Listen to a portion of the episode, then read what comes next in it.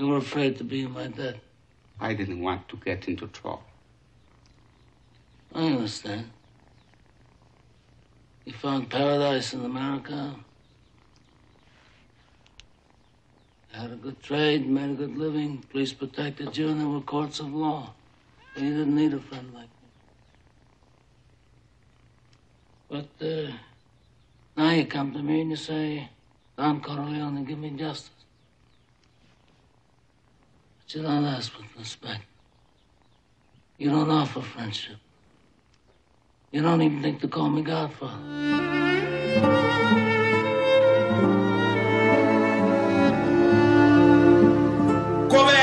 Mais um especial do 16mm e hoje não vai ter absolutamente nada sobre crítica porque a gente vai definir de uma vez por todas o que faz um filme ser considerado um verdadeiro clássico. Será que isso está no roteiro, na direção ou é simplesmente uma questão da época da estreia? Como não vou discutir isso sozinho, vou apresentar aqui a bancada. Estou com ele, Guilherme Pérez. Fala galera, hoje vai ter muita polêmica aqui porque para mim clássico independe de tempo. Com ela também, Ilana Oliveira. Eu só vim mesmo pra brigar com o Russo. E claro, com ele também, Vitor Russo. Que só vim pra brigar com a Elana. Uma briga verdadeiramente clássica essa.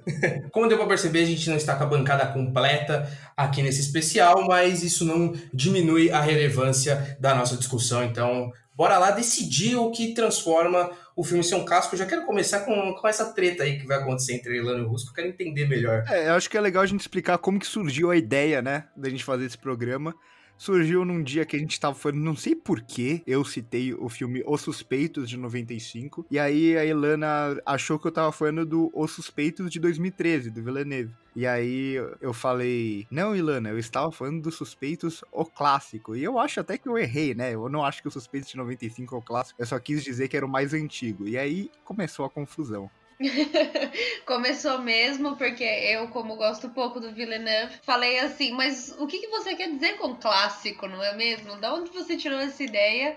Porque pra mim, o outro suspeito não, não, Não apresentava existia. muita coisa. Nem existia pra ela.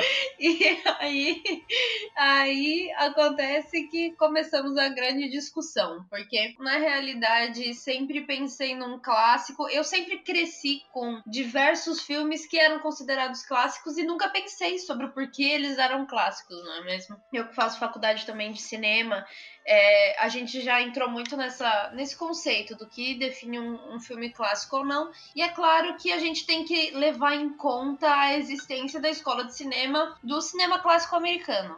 Que é um- um- uma época de filmes de 20 a 30, até um pouquinho ali de 40, que eram os filmes feitos pelos americanos e, e que definiram muita coisa. Então, é, desde o Griffith, que é um, um cara super controverso, não é? Por causa do, do seu filme clássico, O Destino de uma Nação. E eu acho que, assim, não, não podemos só chamar filmes clássicos o filme pertencente a essa escola. Uhum.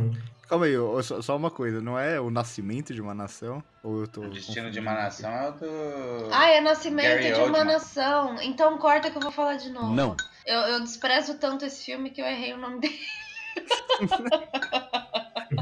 D.W. Griffith, que foi um cara que fez o Surgimento de uma Nação, um filme extremamente controverso, extremamente. Luana, errou de novo, Luana.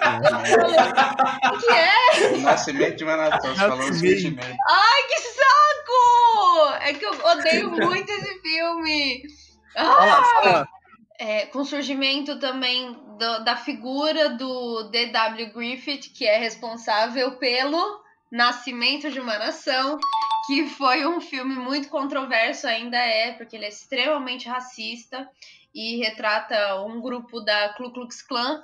Então, ao mesmo tempo que é um dos, um do- dos pioneiros do cinema, ele mesmo assim tem um conteúdo muito controverso.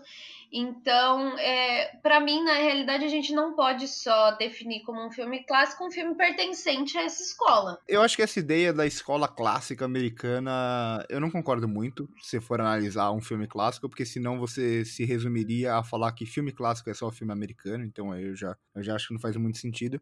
E a gente ficar muito preso a, a, só o cinema clássico americano, que você pode contar até a era dos estúdios ali, vai, década de 50 mesmo, é, mas com, com que o tempo vai andando no cinema, vai surgindo muito filme, e a gente não pode ficar só apegado aos filmes até a década de 50 também, né? E não só os filmes do cinema americano. Então, por isso que eu acho que tem que ter algo mais amplo é, realmente eu não sei definir muito bem o que, o que é um filme clássico ou não. Eu acho que cada um tem os seus filmes clássicos. Então eu acho que é legal esse debate, né? Acima de tudo é legal o debate, acho que não é definir o que é um filme clássico, mas é levantar questões sobre o que pode ou não ser um filme clássico. Então, nesse ponto, será que não é um, uma questão também de que um filme que foi lançado numa época, ele é muito à frente do seu tempo, como, por exemplo, Cidadão Kane, que estabeleceu uma linguagem única que o cinema utiliza até hoje? Será que é, é só isso que transforma ele num clássico hoje? Eu acho que não. Eu acho que tem vários tipos de, de clássico, né? Pode ser aquele filme que revolucionou o cinema de alguma forma, que trouxe algo novo narrativamente, algo novo esteticamente, ou pode ser só um filme que foi muito importante em uma época e continua sendo lembrado por muito tempo. Por exemplo, sei lá, E o Vento Levou. E o Vento Levou é um filme muito bom para a época dele, não é um filme extremamente revolucionário, acho que longe disso, mas é um filme que é um clássico, ele permanece até hoje, apesar dos, dos problemas apontados pela sociedade de hoje. Eu acho que mais do que o, o tempo e, e toda essa questão cronológica dele ter sido lançado há muito tempo e e ter criado esse essa áurea em volta dos filmes, né, da década de 50 até das, da década de 60. Mas eu acho que muito mais do que isso é estilo que o filme traz e o que, que ele conseguiu fazer a partir dele pro cinema, entendeu? Porque tem filmes recentes que você pode já considerar clássicos. Exatamente, era o que eu ia falar, por exemplo. O Matrix é um filme clássico. Eu acho. É um clássico dentro da proposta dele. Sim, mas aí a gente tem que entrar numa outra questão. O que seria recente? Porque um filme que estreou ano passado, a gente não pode chamar de clássico. Um filme que estreou, sei lá, não? cinco anos. Por que não? Porque eu acho que o, o, o, chamar de clássico, a palavra clássico já remete a ter pelo menos um mínimo de distanciamento pra gente conseguir ver o, como esse filme vai se desenvolver com o tempo. Por exemplo, o Iluminado, quando foi lançado, era um filme, era um filme que foi odiado, o Clube da Luta também. Com o tempo ele se torna um clássico. Então eu acho que não dá pra gente olhar, a gente tem que olhar numa perspectiva com um pouco mais de tempo. Acho que é sempre bom a gente reassistir filmes, ver como eles vão se desenvolver depois de um ano ou outro o impacto de você assistir um filme pela primeira vez, eu acho que entra um lado emocional que não entra muito nessa questão de definir se um filme é clássico ou não. Pegando, por exemplo, Blade Runner 2049, a fotografia, não tem como dizer que ela é um, algo clássico já para a história do cinema? Eu acho que não. Eu, de, eu, na minha opinião, de forma alguma, assim. É, a gente tem que ver como que esse filme vai se desenvolver. Tipo, é uma bela fotografia, maravilhosa, mereceu ganhar o Oscar e tal. Mas assim, quantos filmes que já tiveram uma puta fotografia no mesmo nível de Blade Runner e hoje não são considerados um clássico, sabe? É, eu acho que aí nesse caso a fotografia do Blade Runner primeiro, do original, já pode ser considerado um clássico, mas por não só por ela ser uma fotografia no ar, mas por ela ter mudado e estabelecido um novo sentido, uma uhum. nova, acho que até um, um, uma nova linha ali de filmes, né? Porque depois disso tiveram muitos filmes que copiaram o estilo de fotografia de Blade Runner. E eu acho que, sim, o, a, a fotografia de Blade Runner original é sim uma fotografia clássica. É, e eu concordo. Mas, por exemplo, Blade Runner, o original, é de 82, tudo bem. Aí você tá considerando o tempo. Mas mais do que ser original, foi exatamente isso que você disse, de ele criar criar toda uma linguagem. estrutura e uma linguagem para os outros filmes seguirem depois. Mas vamos pegar um outro exemplo, então, sem ser o Blade Runner 2049. O Batman, o último Batman que lançou em 2008. Ele é um clássico do filme dos heróis e tem 11 anos. É, aí eu já, já acho que é um já é mais difícil de, de fazer essa comparação, porque acho que o Batman, eu, eu até concordo, mas é porque o cinema de herói é um cinema recente. Então, dentro do cinema de herói, o Batman é um filme antigo já. Tudo bem, teve o Superman de 78 e tal, tal. Mas o cinema de herói virou mesmo um cinema, assim, um gênero de cinema, mas nos anos 2000, mas nesse século. Então, esse Batman, o Batman Cavaleiro das Trevas, é um dos precursores do gênero. Então, aí acho que sim, dá para considerar um clássico. É, é, eu acho que você sempre tem que colocar na perspectiva do, do cinema em geral, assim, é, no cinema ou do gênero da, Então- do filme ou no, no gênero ou no cinema em geral. Então, vou colocar mais um exemplo, mais um fora do cinema, indo para o mundo da série. Breaking Bad terminou em 2013. Breaking Bad é um clássico dentro do, do mundo das séries, ou você discorda disso? Concordo, mas aí, E ela tem seis anos. mas aí eu acho que a gente vai entrar no mesmo ponto. As séries, elas já existem há muito tempo, desde, sei lá, o começo do cinema já existe a série, é, desde o surgimento da televisão, mas a série ela começa a ter uma pegada mais cinematográfica, e acho que é aí que entra Breaking Bad, na, ali com Família Sopranos, que é 99, que começa a Família Sopranos, e acho que é ali que a série ela começa a desenvolver um lado mais cinematográfico, e aí Breaking Bad entra nisso. Então, eu acho também que o mundo das séries, dessas séries cinematográficas, é algo muito recente, se a gente, se a gente vê pelo lado dessa perspectiva de, da mudança que se teve na televisão.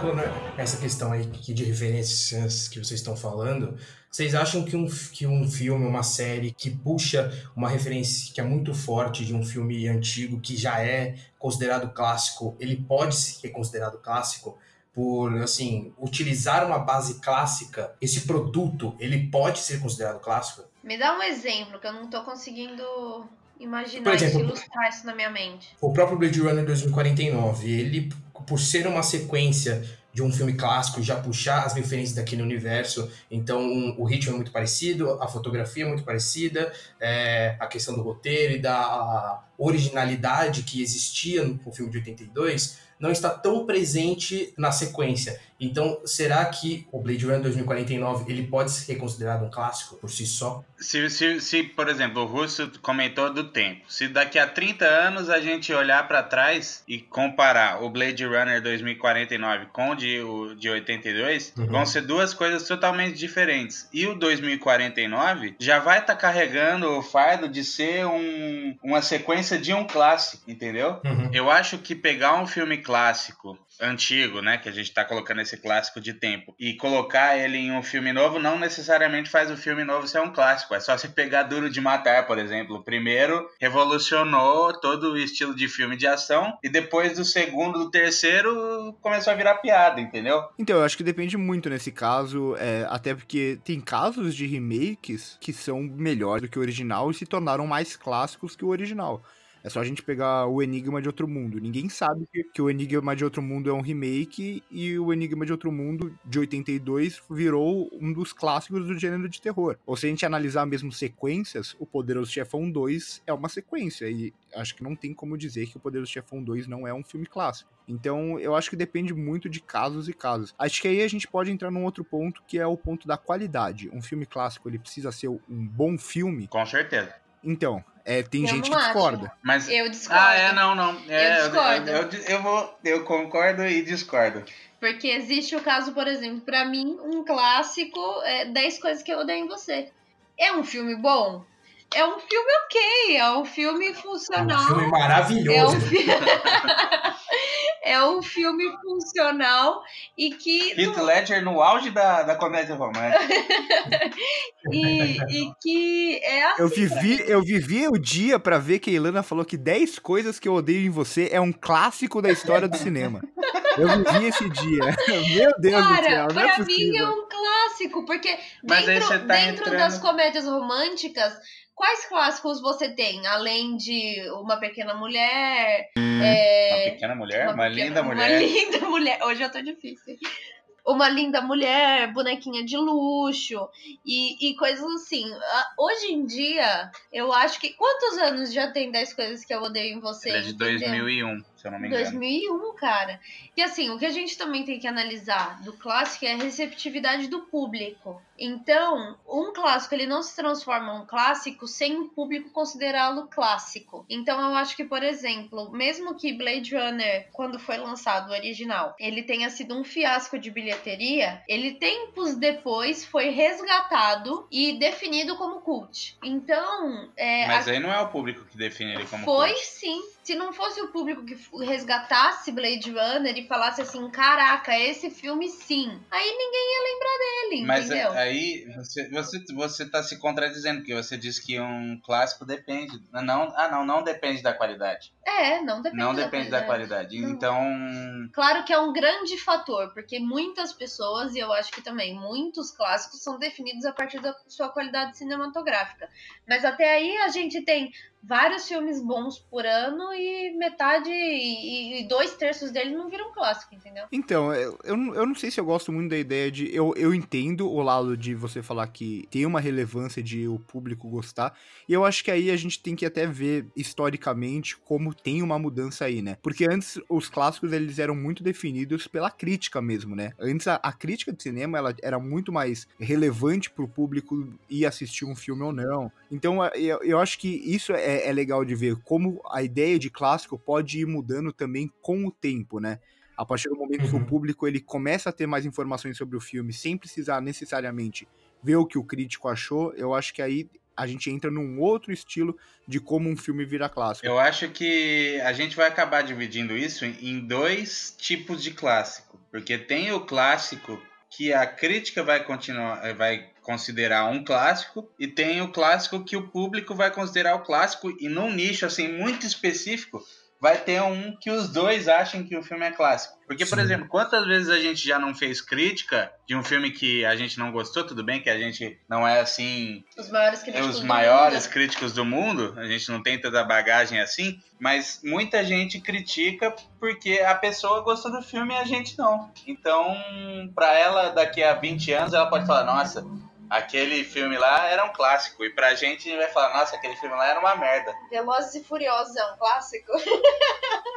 É, então, isso que eu- ia levantar justamente essa questão. Velozes e Furiosos, Transformers. ah, Por isso que aí eu já acho meio perigoso você falar que, ah, o, o público assistiu e o público gostou. É, aí, eu- aí eu já acho mais perigoso porque a gente entra numa outra questão que cinema, queira ou não, ele é arte. Então, eu acho que tem que ter a questão da qualidade em algum momento ela tem que aparecer. Tem que ser aquele filme que ele marca uma época, só que ele continua marcando com o passar do tempo. Por isso que eu citei O Vento Levou. O o Vento Levou é um filme que a gente nasceu escutando falar de O Vento Levou, que era um filme de, sei lá, 70, 80 anos antes, entende? Por isso que eu acho que tem que ter um, um fator qualidade, e aí acho que a gente entra já num outro fato, que é o, o- os chamados clássicos cult, que aí eu acho que já dá uma discussão mais legal, que eu não gosto muito dessa ideia. É, então, eu queria entrar exatamente nesse fator pra saber de vocês se vocês não acham que o termo filme cult ou o clássico cult, ele traz uma explicação de que eles são conhecidos pela base de fãs que é muito apaixonada. Mas o termo culto, vocês não acham que afasta um pouco o público disso, de você considerar, tipo, ah, esse é um filme cult, então ele não é pra todo mundo. É que eu acho que a palavra cult, ela, ela pode ser interpretada de duas formas, né? Tem muita gente que interpreta cult pelo lado de cultura, é um filme culto, e tem o outro lado de cult, que é até de onde surge essa palavra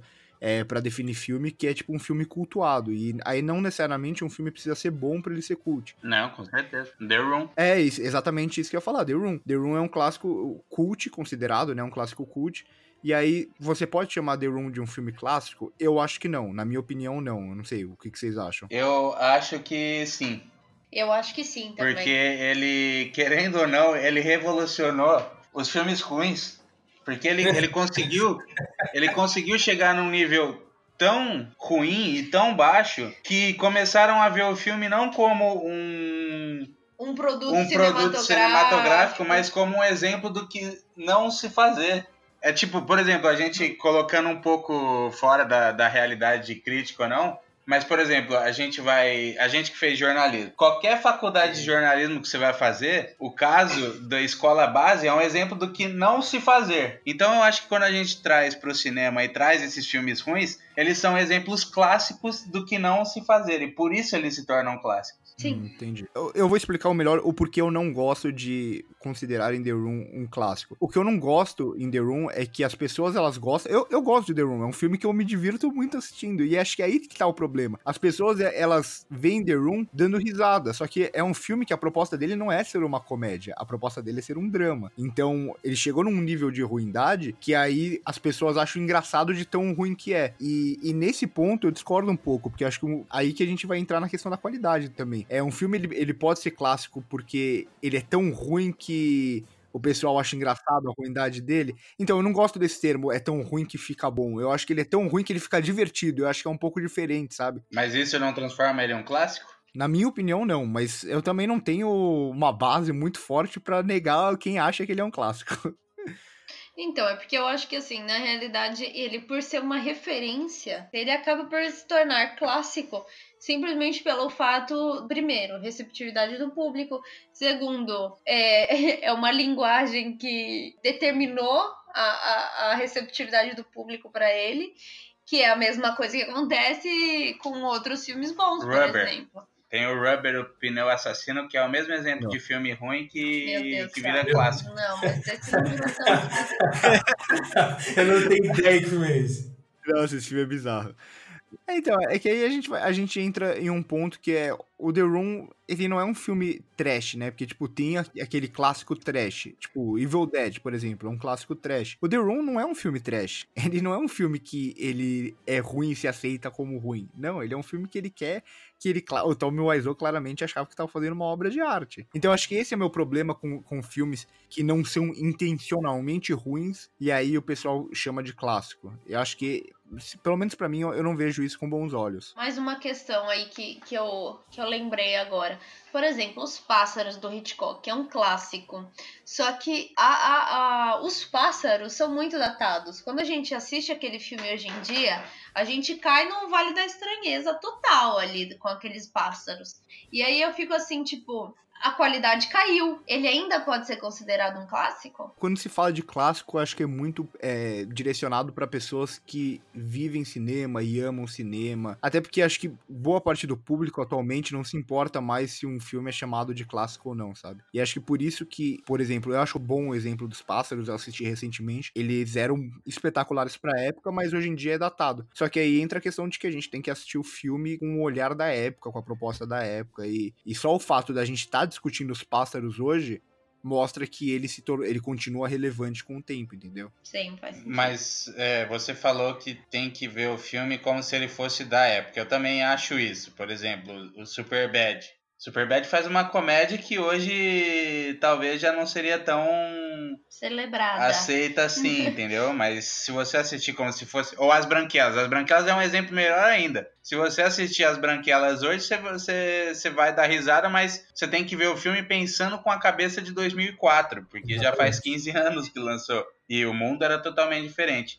Mas falando um pouco mais do- dos pássaros que vocês deram de exemplo, nesse caso eu acho que entra mais um fator ainda para definir um filme clássico: o diretor. A partir do momento que você pega um diretor como Hitchcock, até uma pessoa que não entende muito de cinema já, já ouviu esse nome pelo menos uma vez, entendeu?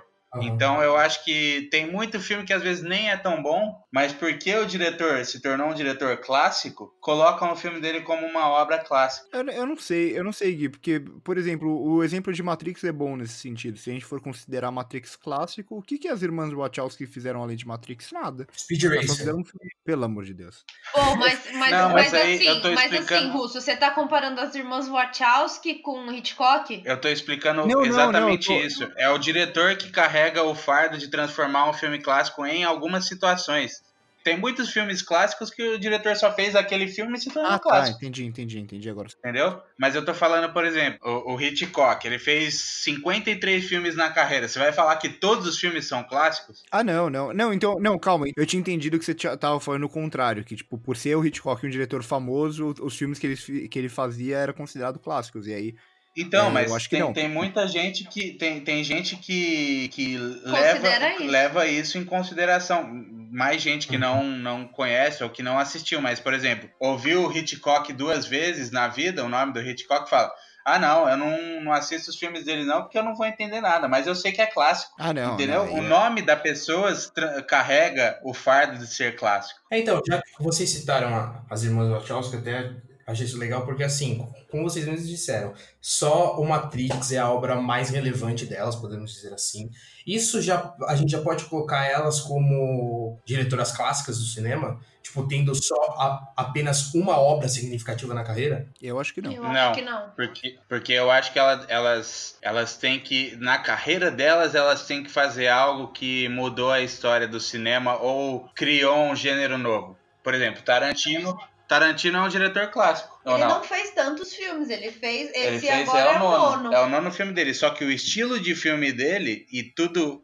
Todo o processo que ele fez na criação dos filmes é um gênero que não existia. Então transforma ele em um diretor que da- daqui a alguns anos pode já ser considerado clássico. Eu acho que um diretor, para ele ser considerado clássico, é óbvio que a gente tem que analisar o conjunto da obra. Eu acho que não sobrevive de um filme só, igual o caso das irmãs Wachowski. Matrix é um clássico, mas as irmãs Wachowski não são. Mas, eh, eh, por exemplo, eh, todos os filmes têm que ter algo novo? Ou, no geral, tem que ser algo. Não, por Novo. exemplo. O Steven Spielberg, cutucando o Gui, fez muito filme que se tornou clássico. Clássico. ET, Jurassic Park. Mas nem todo filme dele Era maravilhoso. era maravilhoso. E aí o que eu pergunto: o Steven Spielberg se torna um diretor clássico pelo geral da carreira dele? Eu acho que É, sim. eu acho que sim. É, eu também. Exemplo, a gente também tem o caso do Orson Welles, porque ele fez Cidadão Kane, que é um dos filmes mais clássicos da história do cinema, e ao mesmo tempo ele teve, claro, ele teve um conjunto de obra muito celebrado, mas tem filmes dele que não, não são assim tão tão groundbreaking, assim, sei lá. Então a gente tem a história do Orson Welles para falar que sim, é todo um conjunto de obra, mas é claro que a gente vai ter altos e baixos de cada diretor. Nesse ponto, você, vocês acham que com o tempo um diretor ele pode perder esse posto de clássico? Por exemplo,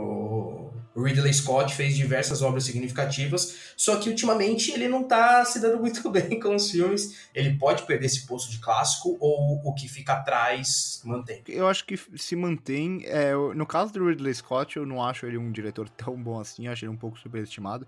Sim, ele fez Alien, que é um dos meus filmes favoritos, ele fez Blade Runner, ele fez alguns filmes fantásticos, mas se você olhar a carreira dele, ele tem mais filmes ruins do que bons, e assim, uns filmes bem ruins. Então, eu pelo menos não considero o Ridley Scott um dos melhores diretores de todos os tempos. Eu acho que, olhando por, por esse ponto de vista que o diretor ele começa a cair e tal, e às vezes acontece mesmo, eu acho que ele não perde o posto. É, A gente pode analisar isso até em ator, por exemplo, o De Niro. O De Niro, ele não faz um filme bom desde quando? Só que acho que isso nunca vai tirar o posto dele de um dos melhores atores da história do cinema, sabe? Uhum. Eu, eu não sei se eu concordo muito. Eu acho que a partir do momento que um, um ator ou um diretor ele faz filmes clássicos e participa de filmes clássicos, mas ele fica datado de uma época e a partir daquilo ele começa a cair, ele começa a perder um pouco essa, Esse essa glamour. esse glamour de clássico que ele tem, entendeu? É complicado dizer, mas eu acho que ele fica mais marcado pelos filmes da época, porque, por exemplo, a gente pode pegar um ator e falar assim, nossa, aquele ator na, na década de 90 ele fez um monte de filme bom, mas Hoje em dia. hoje em dia ele não, não sabe mais atuar, parece que desaprendeu. Então você vai, você vai lembrar dele naqueles filmes clássicos da década de 90 e vai...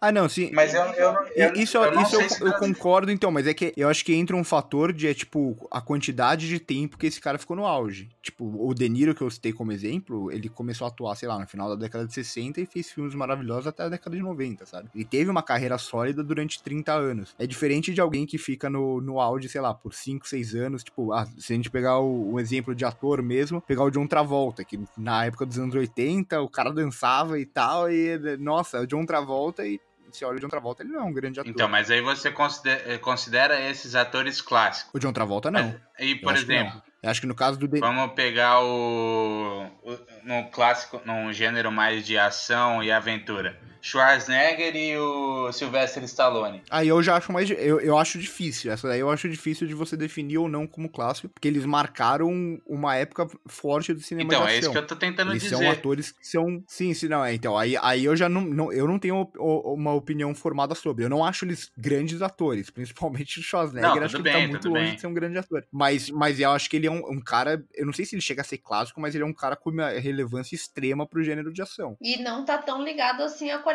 tá ligada mais ao preço do público. Eu acho que é isso que, que a gente tem que definir quando a gente tá falando de clássico, que é uma coisa assim muito variável. A gente não consegue definir muito bem o que é um clássico, porque depende, depende Por das isso- pessoas que assistem, depende do, do que, que ele influenciou, entendeu? Depende de muita coisa. Por isso que eu acho que tem os tipos de clássico, né? Tem o tipo de clássico da crítica, tem o tipo de clássico do público. E colocar os atores assim como atores clássicos, eu acho que ele tem que ter feito uma carreira muito sólida. E aí tudo bem, no final ele faz o que quiser da vida, ele já resolveu, ele já trabalhou muito e fez o papel dele, fez o que ele tinha que fazer. E aí eu acho que no final da carreira dos atores, você consegue ver tanto para o público quanto para a crítica se ele fez ou não o que ele queria e se ele conseguiu alcançar o patamar de clássico.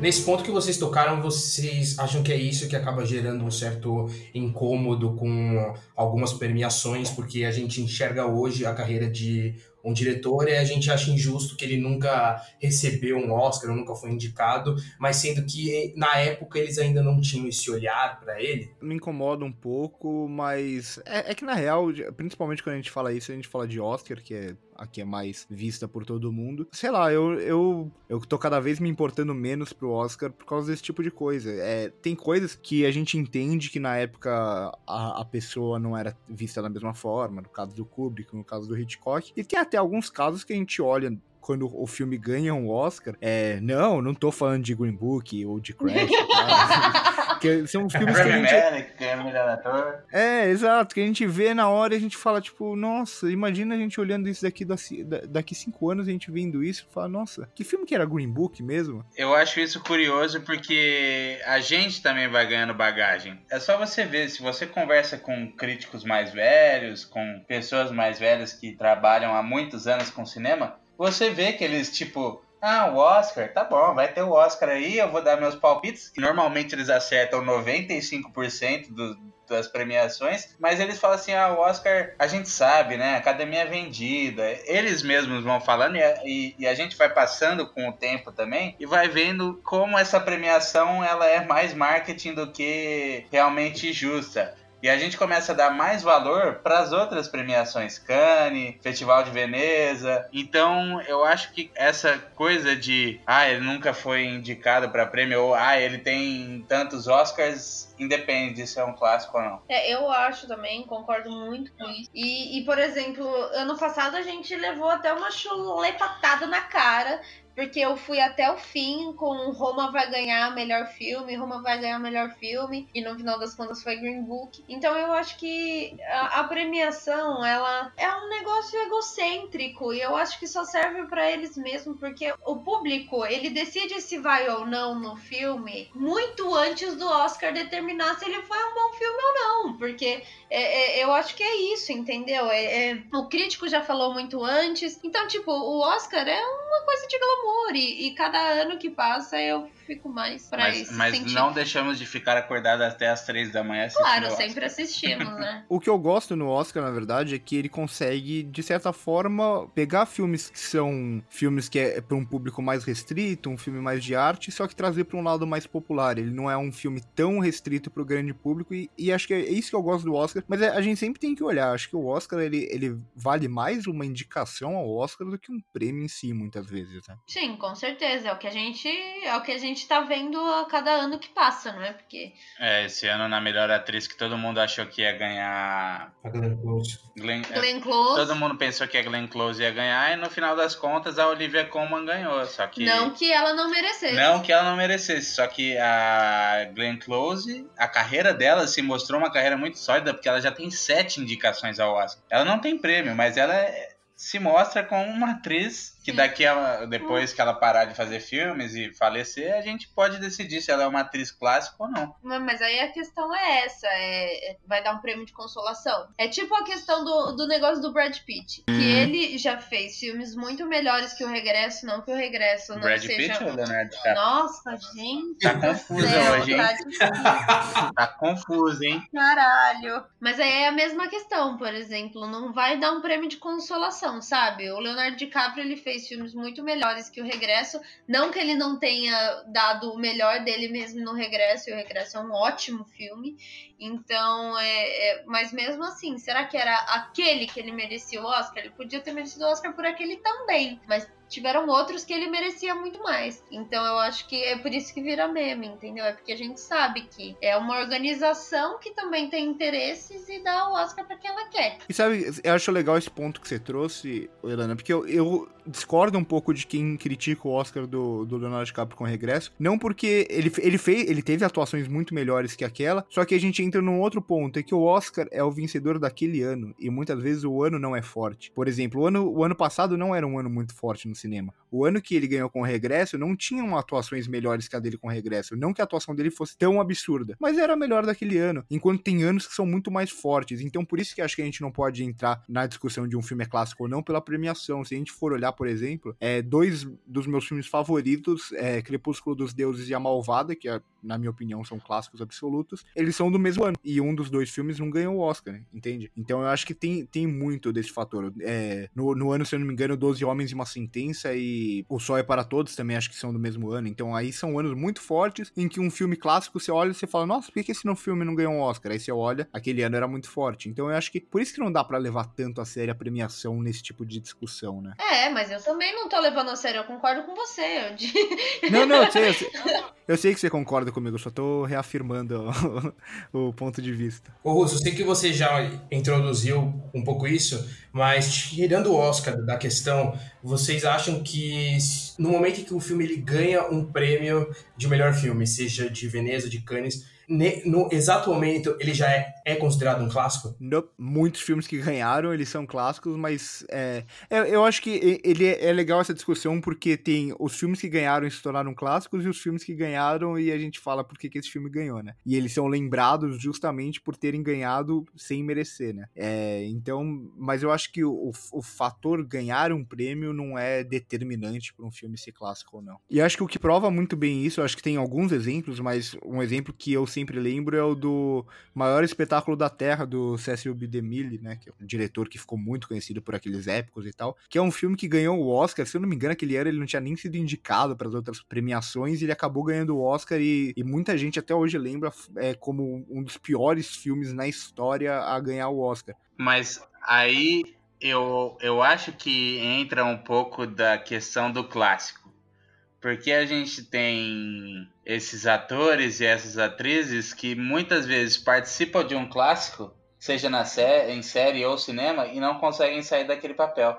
Harry Potter. Harry Potter, O Senhor dos Anéis, o, o como é que é, o Sheldon do Big Bang Theory. Eu acho que todos foram clássicos e determinaram o gênero do que eles propuseram quando eles fizeram os filmes, mas eu acho que os atores participaram assim de um, de um, de um evento né, cinematográfico tão importante para a história do cinema, um, um, negócio que virou mesmo um clássico, que eles não conseguem se desvincular daquilo. E, e acontece isso também em séries. O Sheldon do Big Bang Theory a maioria dos personagens de Game of Thrones, tudo bem que acabou agora, mas e não dá para desvincular eles ainda. Mas, por exemplo, o quem morreu cedo na série deu sorte, que foi o Richard Madden, que hoje não tem mais aquele efeito Game of Thrones. E eu acho que isso pega muito em muito ator que não consegue se desvincular do clássico que ele participou. O Daniel Radcliffe, querendo ou não, você olha para ele e você fala, ah, é o Harry Potter. O Sheldon, você olha para ele, ele participa do filme novo do Zac Efron e você não consegue ver ele como um advogado, como um cara that da justiça ali. Você fala, ah, tá bom, é o Sheldon vestido de terno falando de justiça. O cara ficou tão, marca... cara ficou tão marcado que nem fala o nome dele, chama ele de Sheldon. Exatamente. Exatamente. Eu acho que muitas vezes o clássico foi tão importante para aquele momento e para aquela pro futuro do cinema e do gênero que eles acabam presos no tempo, os atores e as atrizes. Então, mas é que eu acho a questão do, do Sheldon e de The Big Bang Theory, eu acho que não chega a ser um clássico, até porque, número um, The Big Bang Theory não mudou em nada a linguagem do sitcom, só continua a fazer a mesma coisa. Dois, antes mesmo de ser terminada, ela ainda já, ela já estava datada. E três, é que é muito recente. Eu acho que o Sheldon ainda é Sheldon porque é muito recente. Eu acho que a questão do Harry Potter mudou sim qualquer coisa ali em relação à fantasia, é, o Senhor dos Anéis, com certeza. Então eu vejo muito isso, porque o Senhor dos Anéis é uma fantasia mais. É, não é tão juvenil quanto a fantasia de Harry Potter. Então, ali dentro da fantasia, eu acho que eles ainda são diferentes e estabeleceram linguagens diferentes para fantasia. Mas a questão é que, mesmo depois de um tempo, mesmo com Animais Fantásticos e Onde Habitam, a questão é que Harry Potter acabou faz oito anos.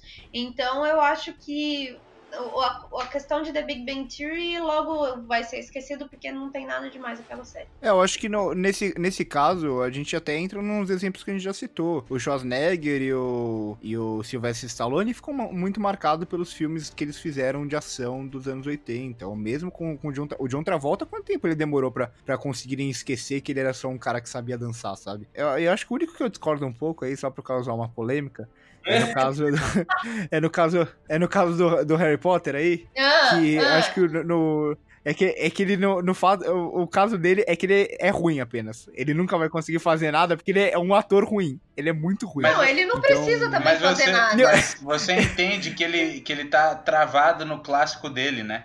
Que ele tá com certeza, preso não, no filme. Até porque, mesmo ele não precisando. Eu tô só porque... fazendo uma provocação pra, ah, pra Ilana, porque a gente prometeu treta e não rolou treta até agora. é, a gente prometeu treta e não teve treta. Não, mas a questão, acho que do Harry Potter é mesmo. Eu, eu concordo que ele é um, um, ator tão bom assim. A questão é que ele já tentou fazer outras coisas depois disso. Assim, ninguém lembra dele a não ser Harry Potter, entendeu? Então eu acho que, enfim, é, é isso.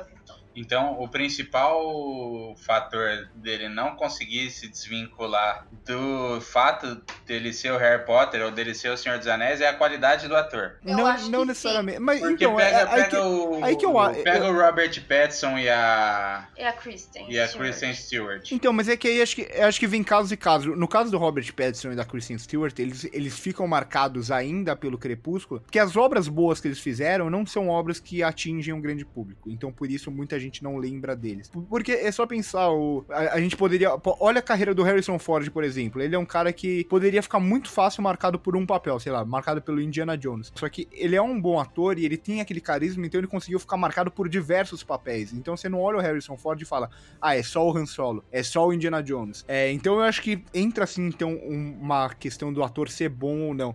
Por exemplo, mesmo o, John Travolta, ele ficou preso naquele papel porque ele também não é um, um dos melhores atores que a gente já viu, né? Com não. certeza não. Então, eu, eu acho que o, o fato do ator ser bom, ele, de certa forma, muda ou não. É só pegar o caso do Viggo Mortensen mesmo. Ele poderia ficar marcado pelo Aragorn, ele fica marcado pelo Aragorn, mas ele fez teve atuações tão boas depois que a gente reconhece ele como um ator além do Aragorn.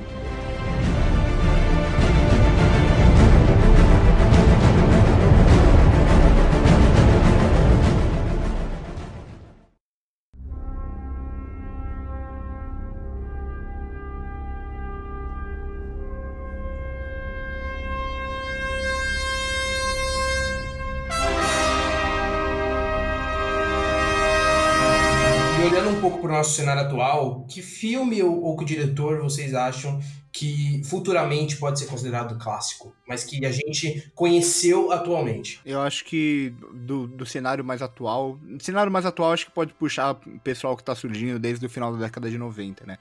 Então eu acho que os que estão em atividade forte ainda, eu acho que o Paul Thomas Anderson, eu não tenho a menor dúvida de que ele vai ser um diretor clássico e os filmes dele, principalmente Sangue Negro, vai ser considerado clássico. Os irmãos Coen, eu não sei se eles já não são considerados diretores clássicos, mas se ainda não são, eles certamente vão virar. O Wes Anderson, eu acho que também pelo estilo dele, acho que o Wes Anderson ele entra muito no estilo do diretor que não é tão reconhecido na época dele, mas vai ser reconhecido no futuro. Então, para mim, assim, de cabeça, os três que vêm são esses. Acho que tem outros surgindo aí, Damien Chazelle, Denis Villeneuve, que podem... É que o Tarantino acho que já é. Eu acho que o Tarantino, apesar dele estar tá em atividade ainda, as melhores obras dele são do, dos anos 90 e... Não, e, e para mim, muito, muito claro é, é o trio, o trio mexicano, não é? Ah, sim, Também. verdade. Eu, aí eu já não sei. O eu trio não sei mexicano, se... pra mim, é clássico.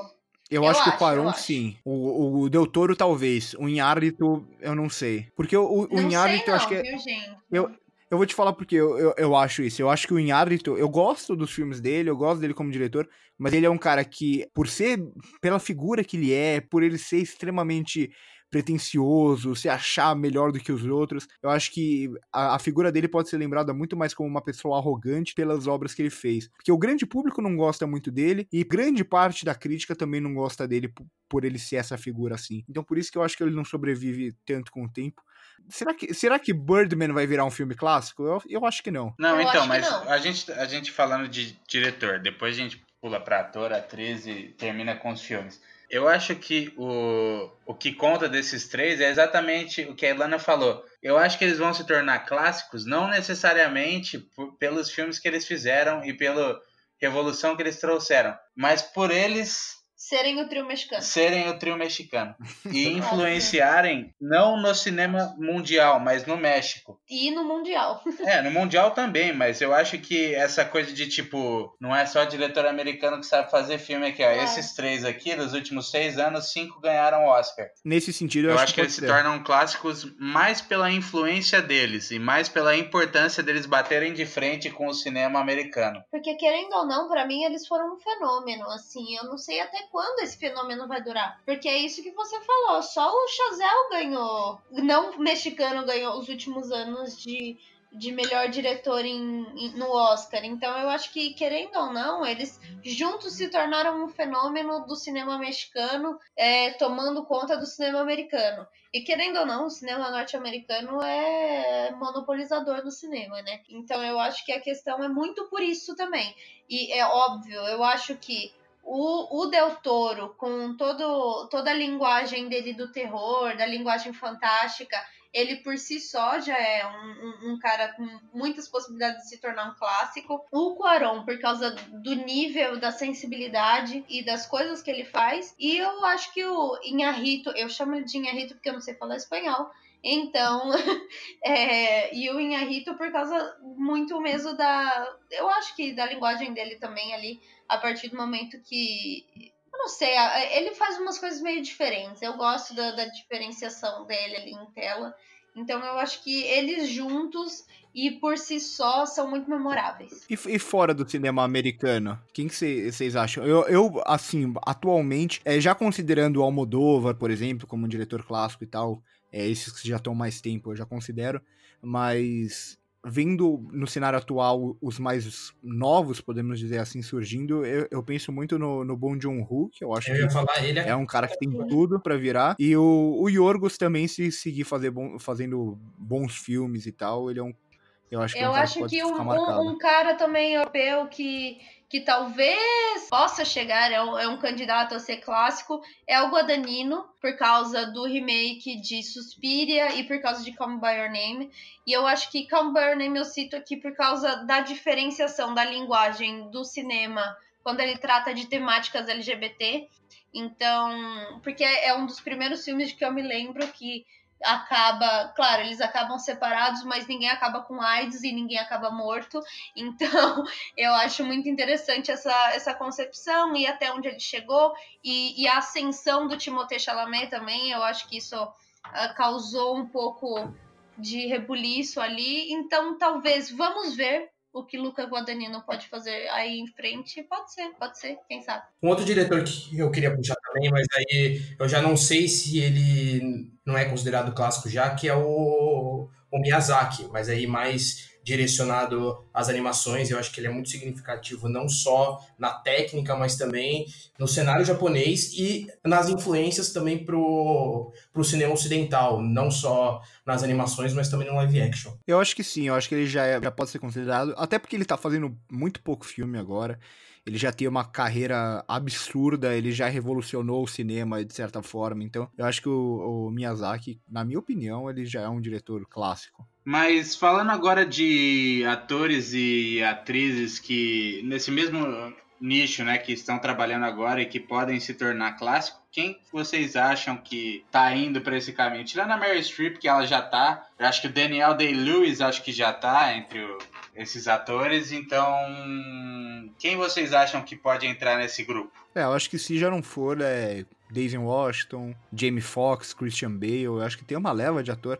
Acho que a atuação é, em quantidade é mais forte atualmente do que era no passado, Uhum. até pela mudança no estilo de atuação. Então acho que tem vários nomes, é, Kate Blanchett, tem Amy Adams, acho que tem vários atores e atrizes, acho que tem muitos que podem entrar nessa categoria. Ah, não- assim de cabeça é difícil de lembrar, mas. Leonardo DiCaprio. Leonardo DiCaprio. Não, o DiCaprio, ele com certeza, com certeza. É que eu acho que ele ainda não é um clássico porque ele é novo. Vou trazer polêmica aqui, o Brad Pitt, vai ser clássico ou não? Uma boa, uma boa pergunta, hein? Eu acho que, É, sei. pelo que ele fez atualmente, até agora, acho que ainda não, mas. É. Eu sabe? acho que o nome dele é maior do que ele fez pro cinema. Ah, sim. Eu também certeza. E de filme, pessoal? Qual é o filme que vocês Sabe, acham? sabe que ator, sabe que ator. Calma aí, calma aí, deixa eu te falar mais uma coisa. Sabe que ator também vai virar clássico? Ah, Will Ferrell. Caga. Meu Deus. Deus meu, credo, que isso? Acho que não. É. Tá, e, e, e filme, gente? Que filme vocês acham que ainda não é um clássico, mas vai ser? Sangue Negro, acho que é um que, que deve virar. Onde os fracos não têm vez, é, com certeza vira um clássico. Se a gente ainda não considerar, o próprio Senhor dos Anéis é um filme que revolucionou a forma de fazer cinema de fantasia. Eu, eu acho que o, o- do universo Marvel, principalmente o último Vingadores, eu acho que ele tem tudo pra se tornar um clássico. Como a gente tem os clássicos do Faroeste, acho que alguns filmes do universo Marvel vão virar clássicos no futuro, eu acho que isso é meio inevitável. É, o Cavaleiro das Trevas é outro, Mad Max eu acho que é outro que tem tudo pra virar clássico. Torço pra que o Três Anúncios sobreviva com o tempo também, porque eu acho que é um dos melhores filmes feitos nos últimos anos. Então eu acho que tem ótimos filmes aí que podem virar clássicos no futuro. O Fury Road, eu acho que ele é um puta candidato a virar um clássico, e mesmo assim ele retoma o Mad Max. E é superior a todos os originais, né, no caso. Eu Exatamente. sinto que a chegada também pode entrar nesse patamar, não só pela qualidade técnica do filme, mas também por fazer um retrato e também discutir uma questão muito de uma época que é a nossa, que é essa questão da falta de comunicação entre as pessoas, mesmo que a gente tenha tecnologia suficiente para ter essa comunicação. Então, acho que a chegada acaba sendo um retrato muito de uma época que futuramente pode ser analisada de uma forma muito mais profunda do que a gente atualmente, acredito eu. É, acho que outro filme que a gente não pode esquecer é o Grande Hotel Budapeste, né? Que a gente, eu citei o Wes Anderson, acho que é outro filme que tem tudo pra sobreviver.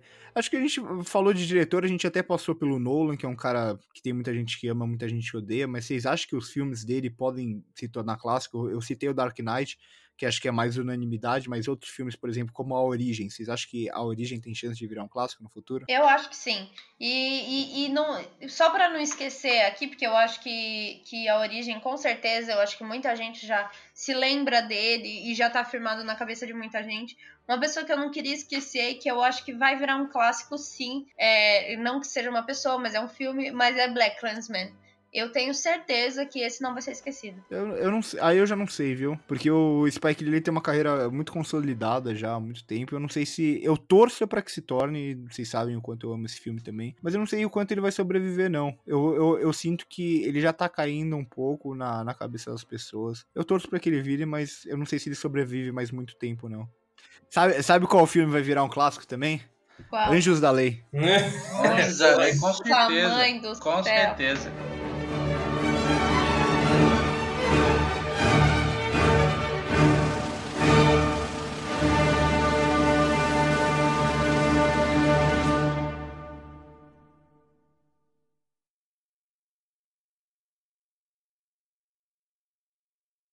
Posso ser polêmico?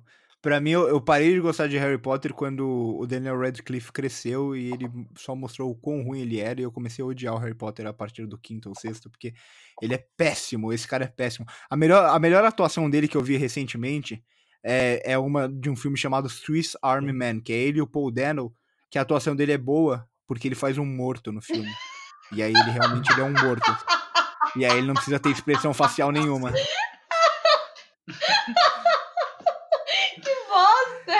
Que